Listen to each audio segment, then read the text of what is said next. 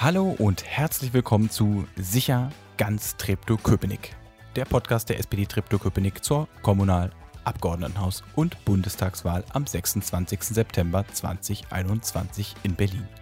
Mein Name ist Paul Bahnmann, ich bin unter anderem Mitglied der SPD-Fraktion Treptow-Köpenick und in diesem Podcast treffe ich ganz viele verschiedene Menschen, die sich aus ganz unterschiedlichen Gründen in der SPD und jeder auf seine oder ihre Weise für den Bezirk einsetzen. In diesem Podcast ist eine Sache sicher, es geht immer um ganz Treptow-Köpenick. Und jetzt ganz viel Spaß mit der Folge. Da stecken ganz viele andere Menschen, kreative Menschen auch dahinter. Und das, die brauchen, finde ich, schon eine Stimme. Da muss auch was passieren in der Kultur und in der Kunst. Du warst jetzt fünf Jahre Bezirksverordnete in Treptow-Köpenick. Was lernt man da? Ich finde es gut, wenn, wenn ich vielleicht vorher gar nicht überall so tief drin war und jetzt den Blick von außen reingucken kann und das dann nochmal wieder mit einem anderen Blick sehe. Ich glaube, dass manche in den eigenen Saft ziemlich lange schon drin schmoren und das nicht gut. Und das völlig egal, wie alt man dann ist. Ich bin ja noch jung. Ich kann das alles noch schaffen.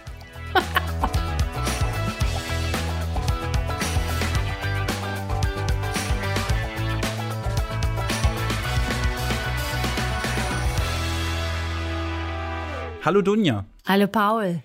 Dunja, du kandidierst im Wahlkreis 6, der umfasst ein bisschen was von Köpenick, Friedrichshagen, Ransdorf, Wilhelmshagen und, was habe ich noch vergessen? Hessen-Winkel. Hessen-Winkel. Und du kandidierst dort fürs Abgeordnetenhaus. Und warum und wie du dazu gekommen bist, klären wir später. Erstmal Dunja Wolf. Wer bist du eigentlich? Das ist gut, die Frage ist sehr gut. Wer bin ich eigentlich? Ja, Dunja Wolf. Ähm, ich bin jetzt 58 Jahre alt, Mama von Zwillingen und ich komme ursprünglich aus Brunsbüttel, einer Schleusenstadt am Wasser sozusagen. Ein Fischkopf, wie auch manche das nennen würden. genau. Also da ist das große Wasser, hier ist das andere Wasser. Und äh, da komme ich her. Schleusenstadt? Hm. Was heißt das?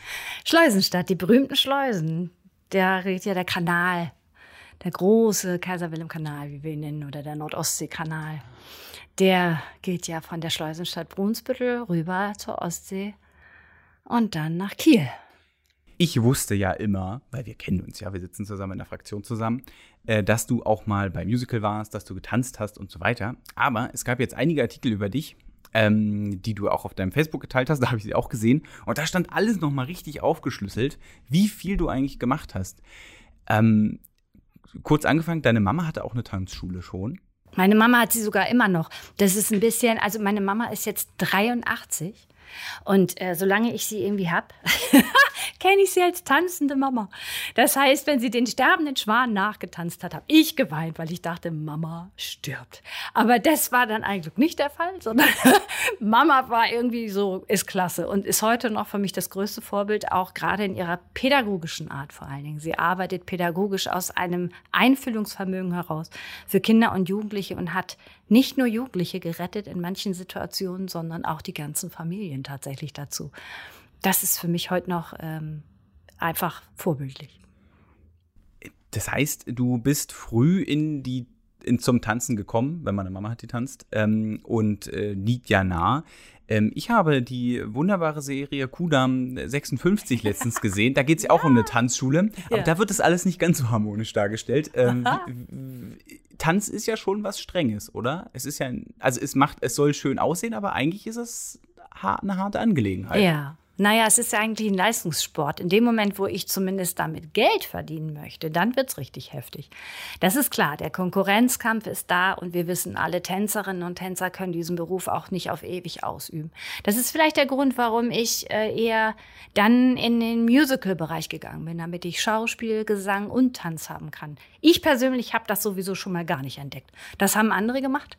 Die haben dann irgendwann gesagt, du bist als Tanzpädagogin, denn ursprünglich bin ich gelernte Tanzpädagogin tatsächlich. Und ähm, da haben aber Menschen zu mir gesagt, nee, das geht ja gar nicht. Du musst sofort auf die Bühne, das, das geht nicht. Du kannst ja so schön lächeln und überhaupt. Da habe ich gedacht, boah, wenn die das sagen, mache ich das jetzt. Und dann bin ich da raus. Und NDR tanzen, ja, also es hört jetzt komisch an, NDR tanzen äh, gibt's schon mal gar nicht, sondern das NDR Fernsehballett gab es damals. Und beim NDR Fernsehballett, das war das letzte Jahr, bevor das geschlossen wurde, weil der MDR dann übernommen hat. Und ich hatte dort aber noch eine Solistenrolle. Das war eine tolle Erfahrung. Und auch da bin ich weggeschnappt dann äh, rüber zu äh, Cats eigentlich, was mich eigentlich für ewig und immer bis heute in die Politik hinein prägt für alles, was ich denke, tue und wie ich mit Menschen umgehe. Das, da habe ich auch so viele Fragen zu, aber zunächst noch mal zu Cats. Du hast, ähm, das habe ich auch gelesen, du hast dieses Kostüm von der Rolle, die du gespielt hast, namens Victoria. Ähm, durftest du mit nach Hause nehmen? Es ist bei dir zu Hause Stimmt, noch. Ja. Und du hast es über 600 Mal gespielt. Hm, stimmt. Wird es nicht langweilig nach dem 200. Mal? Bei Cats ist das wirklich eine ganz tolle Frage eigentlich, weil das ist in diesem, in, in diesem Stück äh, kommt, kann Langeweile gar nicht aufkommen, weil wir so viel Freiräume haben während des Stücks. Und diese Katzen, und wer Katzen ein bisschen kennt, weiß es vielleicht, die haben Charaktere, die sind einfach die sind nicht zu bändigen. Wir wissen morgen nicht, was heute die Katze wieder. Also es ist ganz merkwürdig. Sie, ist, sie ändert sich ja ständig. Und das ist auf der Bühne uns erlaubt gewesen, auch zu tun.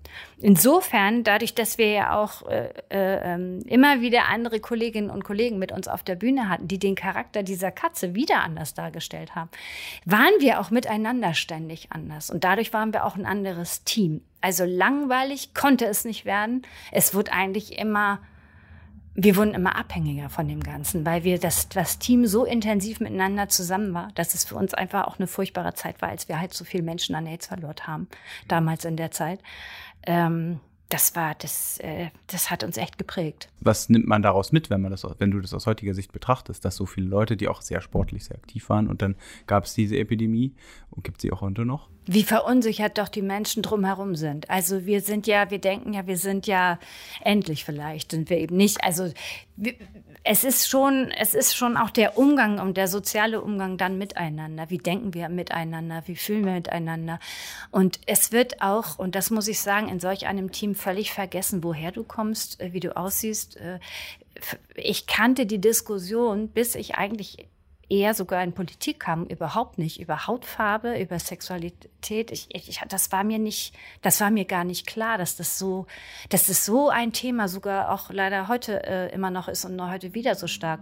Und ähm, wir dort haben ja aus allen Nationalitäten zusammengehalten und unsere Kolleginnen und Kollegen eigentlich begleitet auch bis zum Schluss und ihnen immer nur versucht, Kraft zu geben und Mut ähm, und dieses jemanden plötzlich nicht, ähm, wie soll ich sagen, also Menschen, die damit jetzt gar nicht so äh, äh, konfrontiert waren, die haben sich abgewandt von Menschen, weil sie Angst kriegten natürlich. Das ist mehr eine Angst gewesen als das also und, und äh, Unwissenheit.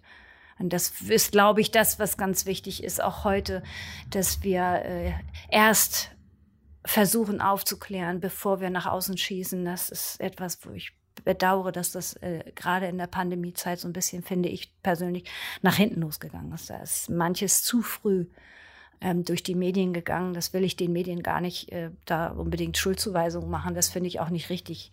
Aber ich finde es ein bisschen bedauerlich, dass manches zu früh rausging und wir einfach erstmal eine Klarheit brauchen, ähm, die natürlich nicht an jeder Stelle sein konnte. Aber was die Maßnahmen betrifft, da äh, darf es nicht zu viel hin und her geben. Das bringt die, das macht den Leuten, äh, den Menschen Angst. Und Angst ist etwas, was lähmt. Das hatten wir nicht bei Cats. Wir hatten keine Angst davor. Wir hatten danach eben auch alle keine Angst mehr. Und deshalb, glaube ich, bin ich auch heute erstaunlicherweise wieder sehr verbunden mit dieser ganzen Truppe, ähm, ist übrigens der Grund, warum ich tatsächlich auf Facebook bin und tatsächlich auch mit diesen zwei Namen. Viele denken, sag mal, bist du undercover? Ich sage nicht, bin ich undercover, aber die Menschen kennen mich unter Dunja Siel. Meine, meine Künstlerkolleginnen kennen mich unter Dunja Siel. Wie viele Ländern hast du insgesamt gelebt und welchen, oh. bevor du? So viele waren es eigentlich gar nicht. Nee, waren, das, vielleicht hört sich das nur so viel an. Gelebt habe ich in, in Spanien, Portugal, in Wien habe ich äh, gelebt, auf den Kanaren, was zu Spanien natürlich gehört, habe ich gelebt. Ähm, und dann hier in den, in, den, in den Städten natürlich immer hin und her. Also sehr viel hin und her, ja. Und gearbeitet hast du in noch viel mehr Orten? Äh, wahrscheinlich? Naja, auch in Berlin, sehr früh schon. 94 habe ich hier das erste Mal eigentlich ähm, gearbeitet und war dann auch am Theater des Westens hier. Dann bist du in die Politik gekommen. Du hast Jahr, jahrelang oder einige Jahre lang in der Schüler- oder Elternvertretung im, Schu im Schulbereich engagiert, bist dann irgendwie auch zur SPD gekommen. Wie kam das? Ja, ist ganz spannend, ne? Eigentlich gar nicht spannend. Das ist einfach, ich musste mich entscheiden.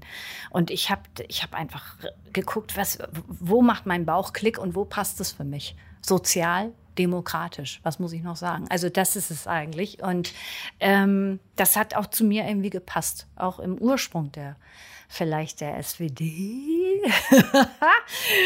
ja, wo ich immer mir wünsche, dass wir den noch ein bisschen wieder aufnehmen.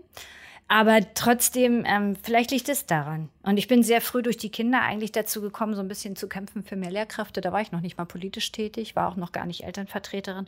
Aber dann wurde ich Elternvertreterin und im Laufe der Zeit wurde ich dann auch die Vorsitzende vom Landesschulberat, was ein ziemlich großes Gremium ist, eigentlich das höchste Mitwirkungsgremium für, für Eltern, Schüler, Lehrer, alle, die dazugehören. Und das war für mich sehr, sehr spannend, dann zu sagen, naja, ich glaube, jetzt ist es doch wichtig, sich politisch dann vielleicht doch mit einzubringen, um auch zu wissen, wie Politik funktioniert. Also was ist denn da eigentlich los? Ähm, und das, da habe ich mich dann für die SPD entschieden und bin dort losmarschiert. Aber der ganz große Ursprung, würde ich behaupten, des, der leichten Kämpfernatur, stammt von der Atomkraft. Weil in Brunsbüttel wurde ein Atomkraftwerk gebaut. Und ich habe damals dem Bundespräsidenten geschrieben, dass ich das ziemlich schrecklich finde und das nicht verstanden habe. Da war ich äh, elf und habe so ein furchtbares Rückschreiben bekommen von Referenten, die einfach nur die Reden alle zurückgeschickt haben, wo, wo bekräftigt wird, dass Atomkraft ja klasse ist und er das gut findet, dass ich gesagt habe, das geht ja gar nicht. Wie kann denn jemand, der politisch so ist, mit einer Elfjährigen sowas zurückschicken und mich dann noch mit sie? Also das geht jetzt überhaupt nicht. Fand ich unmöglich, habe ich nie vergessen. Welcher ja. war es? Welcher Bundespräsident? Herr Scheel. Aber ist ja, ist ja, ist es nichts gegen ihn zu sagen. Aber, aber ich war ein bisschen, das hat mich so ein bisschen ins Kämpferische gebracht und ich dachte, ich glaube, das ist ein Teil, der auch immer geblieben ist. Und jetzt komme ich zu der Frage, die du schon angeteasert hast. Was lernt man vom Tanzen über politisches Engagement oder. Paul, wir sind ja hier vollständig unter uns. Wir sind vollständig natürlich. unter uns. Wir haben weißt überhaupt du, keine hier Hörer. hört ja gar keiner zu. Deshalb sage ich das jetzt einfach so, wie es ist. Ich, was ich wirklich immer noch wieder verfolge und lerne dadurch ist, dass sich im Hintergrund der Konkurrenzkampf genauso abspielt und wenn er nicht sogar noch stärker ist. Das ist ganz interessant. Ähm, das Rangeln miteinander in der, im eigenen Saft, ähm, das nenne ich jetzt einfach mal so.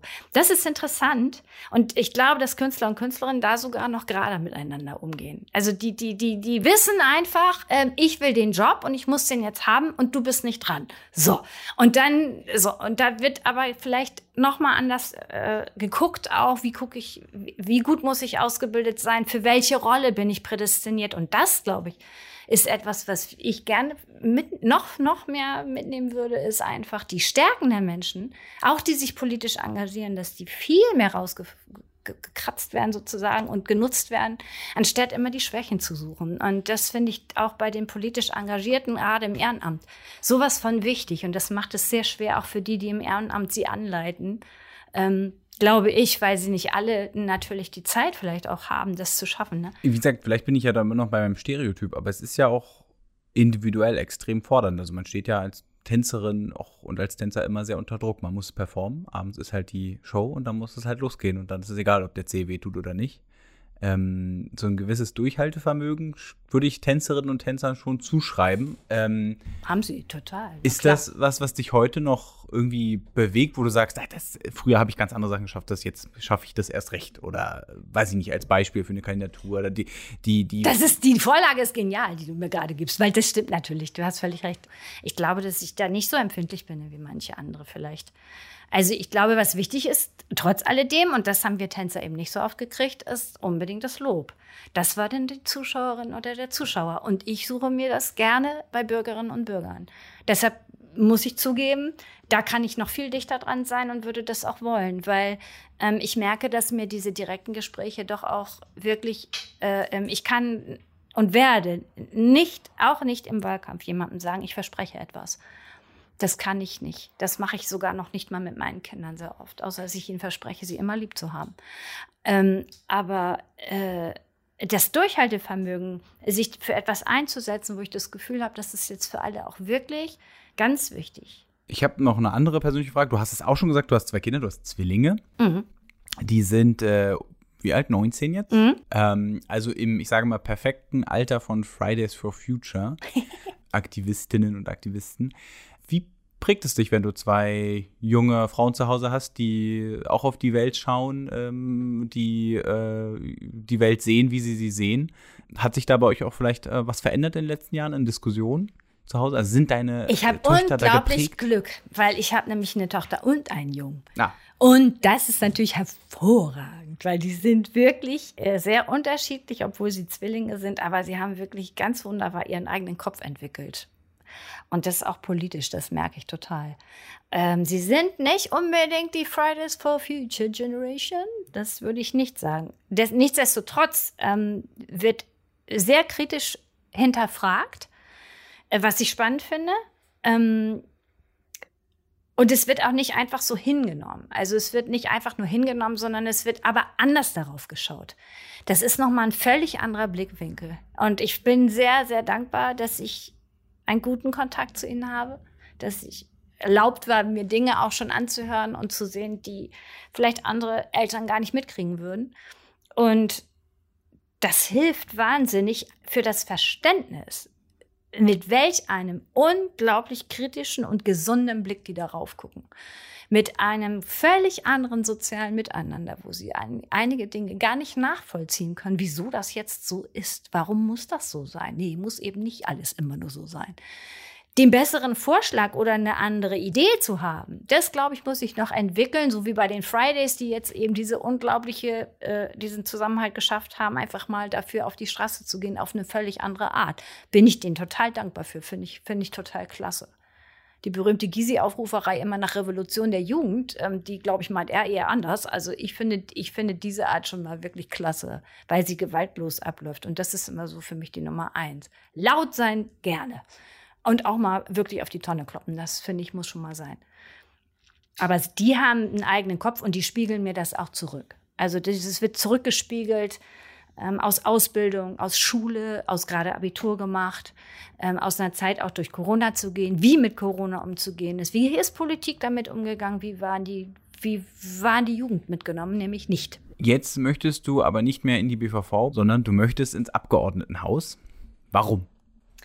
Weil ich tatsächlich, äh, zum Beispiel im Bildungsbereich, kann ich die inneren Angelegenheiten von Schule überhaupt nicht mit auf Bezirksebene besprechen. Und da kommen doch sehr, sehr, sehr viele Fragen. Es wird sehr oft gefragt, Warum gibt es kein Programm zum Beispiel gegen Mobbing? Es wird gefragt. Ne? Dabei gibt es ja Programme.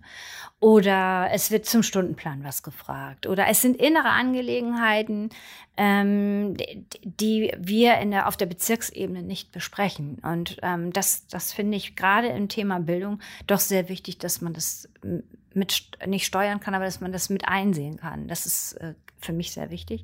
Im kulturellen Bereich würde ich mich auf eine völlig neue Ebene begeben, weil ich selber früher kulturschaffend vielleicht war oder ja auch in meiner kleinen Selbstständigkeit hinten bin. Aber ähm, ich muss gestehen, während der Pandemie hat es mich doch ein bisschen zum Kochen gebracht, was da passiert ist. Und ähm, Künstler und Künstlerinnen brauchen einfach eine Stimme, die sich vielleicht dann doch zumindest in einem Bereich ganz gut auskennt. Den anderen möchte ich unbedingt gerne kennenlernen. Ich möchte sie alle nicht vernachlässigen, aber ähm, ja, im darstellerischen Bereich kann ich zumindest sagen, wie es sich wirklich anfühlt, weil ich das alles auch gemacht habe. Und wie viele Menschen davon abhängig sind. Ähm, ich habe es gestern, vielleicht merkt man es an den Fußballspielen. Ne? Die Menschen singen alle ihre Nationalhymnen mit. Es ist Musik. Und sie wird von jemandem eingespielt und sie wurde aufgenommen und sie, all das, äh, da stecken ganz viele andere Menschen, kreative Menschen auch dahinter. Und das, die brauchen, finde ich, schon eine Stimme. Da muss auch was passieren in der Kultur und in der Kunst. Ich will noch einmal eine Frage zur Kultur stellen, weil du bist ja super vernetzt. Du kennst die Leute, die in der Kultur in Berlin aktiv sind. Du kennst viele, die auch über Berlin hinaus wahrscheinlich noch aktiv sind aus deiner Zeit da ist es ja ein bisschen so wie mit den Jugendlichen, glaube ich, aber vielleicht siehst du es anders, dass bestimmt viele verstehen, warum die Maßnahmen notwendig waren, aber dann das Wie immer komisch finden oder nicht gut oder nicht gut umgesetzt. Wie waren denn da so deine Diskussionen mit den Leuten, die, die du kennst äh, aus der Szene, die da aktiv sind?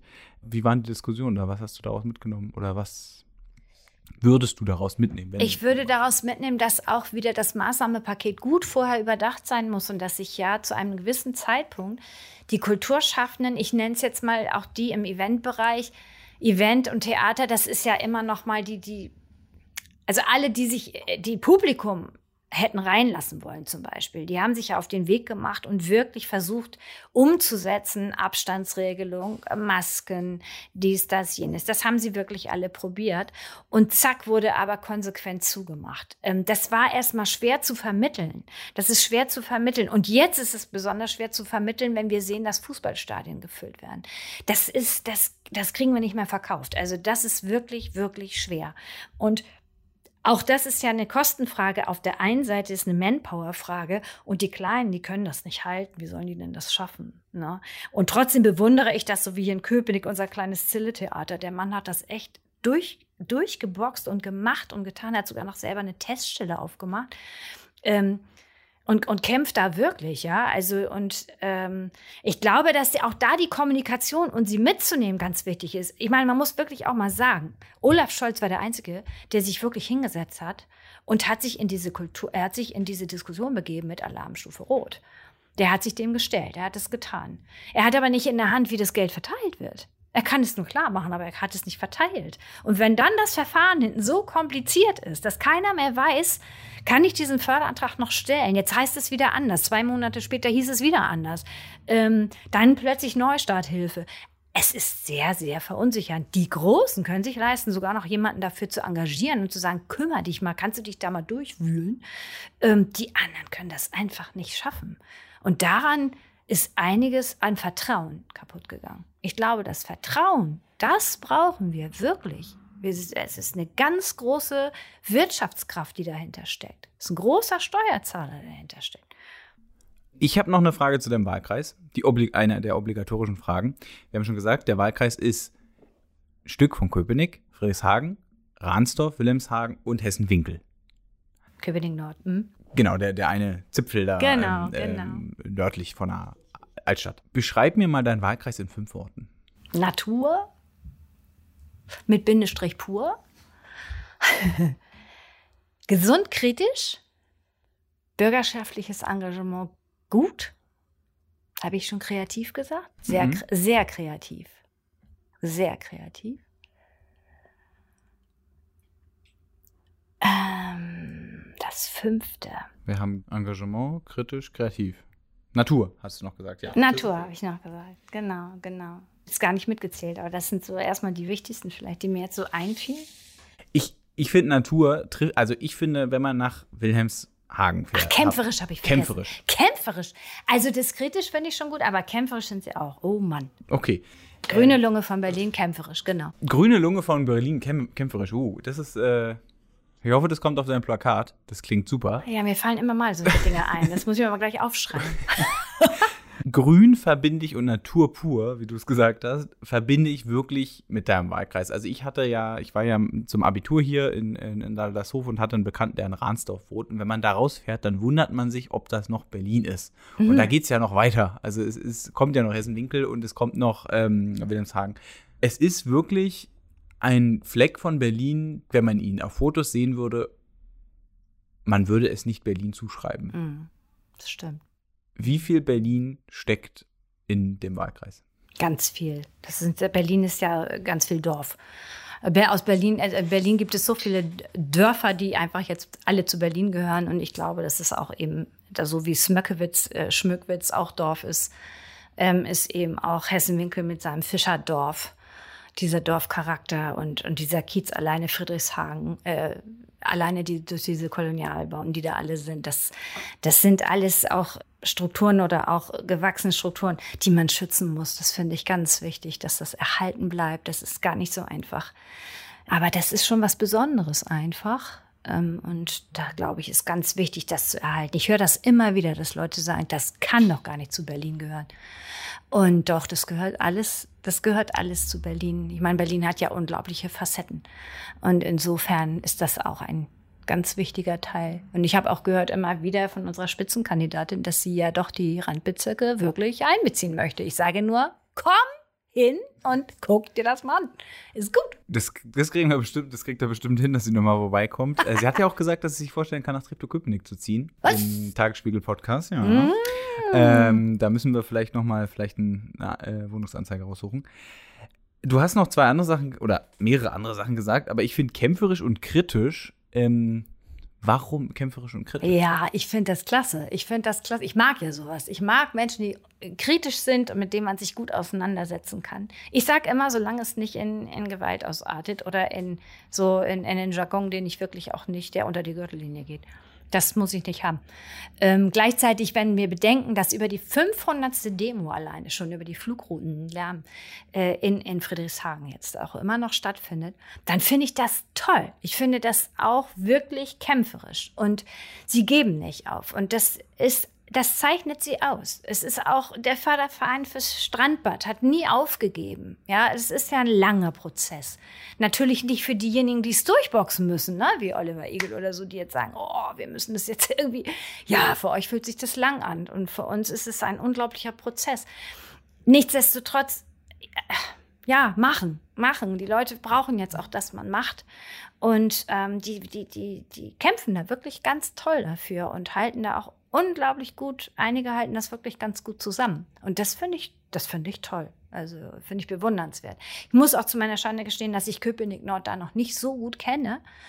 Aber ich denke, da kommt noch eine Menge auf Köpenick Nord zu, weil sie ja auch diesen, diesen Entwicklungsbereich Güterbahnhof haben werden. Und da kann ich nur hoffen, dass wir wirklich ein tolles Jugendzentrum dahin packen, was bitte Lärmschutz, nein, ich möchte, die dürfen da Lärm machen, bitte, bitte, bitte, weil wir kriegen das ABC definitiv nicht mehr zu dem, was es mal war. Das kann es nicht mehr sein. Aber wenn da Ateliers reinkommen und das wirklich auch passiert jetzt, dann wäre es gut für dieses Gebäude, weil es, es darf nicht mehr so lange leer stehen. Es geht nicht. Da muss was passieren. Und wenn die Ateliers da Platz drin finden und das machen würden, wäre das doch toll. Aber wir brauchen die Jugendlichen. Wir brauchen für die Jugendlichen auch in diesen Bereichen unbedingt räumliche äh, äh, Raum. Und das Kino Union zum Beispiel, ja, ist jetzt mit der Berlinale verknüpft. Ich meine, hallo, ich finde das genial, ja. Und die haben dieses Draußenkino, äh, die sind so aktiv da, also Hut ab, sage ich nur. Was hast du noch? Gut, Engagement und kritisch, kämpferisch, kreativ. Was ist denn das Kreative an deinem Wahlkreis? Ich nenne das jetzt vielleicht kreativ, weil es so viele Kreativschaffende dort auch gibt. Tatsächlich sagt man ja fast, dass in dem Umfeld Friedrichshagen ja, vermutet man ja fast am meisten Künstleransammlungen von Berlin. Ich will da anderen äh, Bezirken jetzt nicht zu nahe treten, ähm, aber das sagt man tatsächlich. Und das sind so viele unterschiedliche. Ich war jetzt am Wochenende auch bei den offenen Ateliers. Und das ist schon wirklich beeindruckend, ähm, was für wunderbare Künstler sich da in, in den, äh, da befinden. Äh, und das Ganze auch mit prägen, also wirklich auch mit prägen. Ähm, das ist toll. Also auf, auch aus unterschiedlichen Genres. Das, das ist wirklich ganz, ganz wunderbar. Und das macht es insgesamt kreativ. Ich glaube, das hilft auch, dadurch so kritisch zu sein und positiv trotzdem vielleicht oft auch kritisch.